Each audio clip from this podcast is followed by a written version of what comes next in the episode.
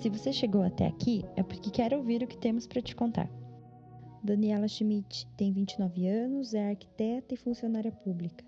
A separação de seus pais aconteceu quando ela ainda tinha dois anos de idade, mas sua mãe nunca gostou de tocar no assunto com Daniela, o que, de certa forma, virou um entrave para que ela realmente pudesse compreender tudo o que envolvia essa parte da sua história.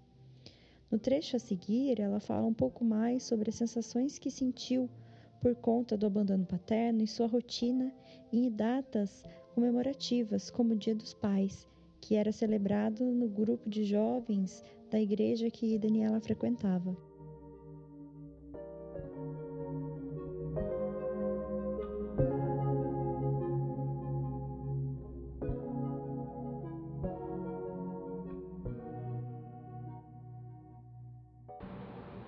Eu sentia um vazio.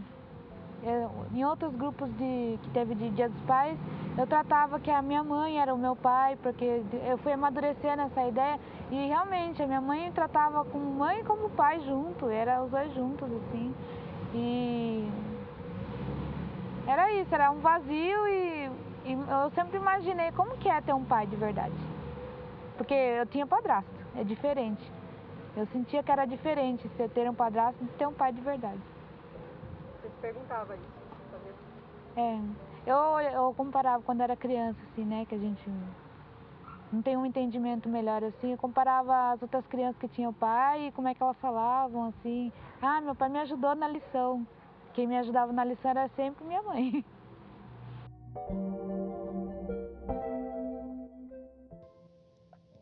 Mas mesmo com todos esses sentimentos conflituosos, Daniela reuniu forças e decidiu ir atrás de seu pai e reencontrá-lo depois de tantos anos sem se ver. Para ela, essa foi uma forma de superar todo esse sofrimento.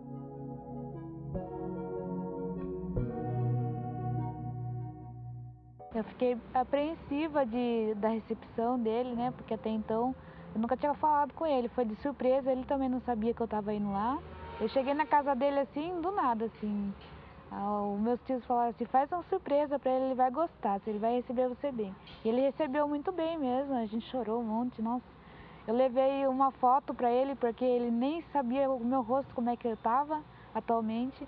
Aí eu pensei, o que, que, eu vou levar de presente pro meu pai? Não conheço ele, então vou levar um, um porta-retrato com uma foto minha.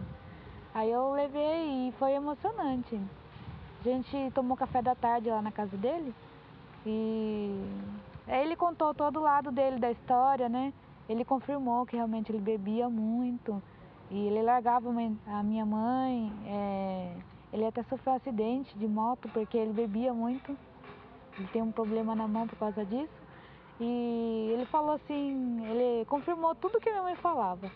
E disse que ela realmente ela tinha motivos para ter largado dele e só que o fato dela ter separado eu dele não é não era motivo, mas ele respeitava.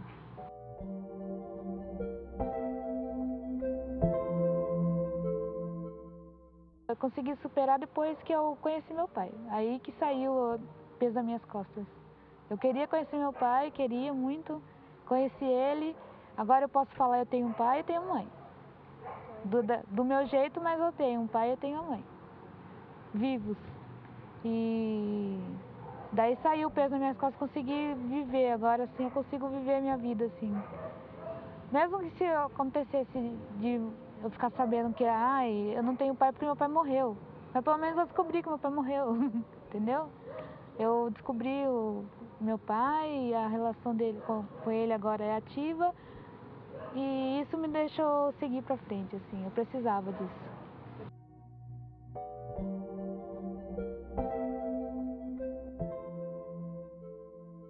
Os relatos desses podcasts são conteúdos extras que acabaram não entrando no corte final do projeto, mas que nem por isso deixam de ser extremamente importantes para dar voz a esses personagens e suas complexidades e marcas que o abandono paterno causou.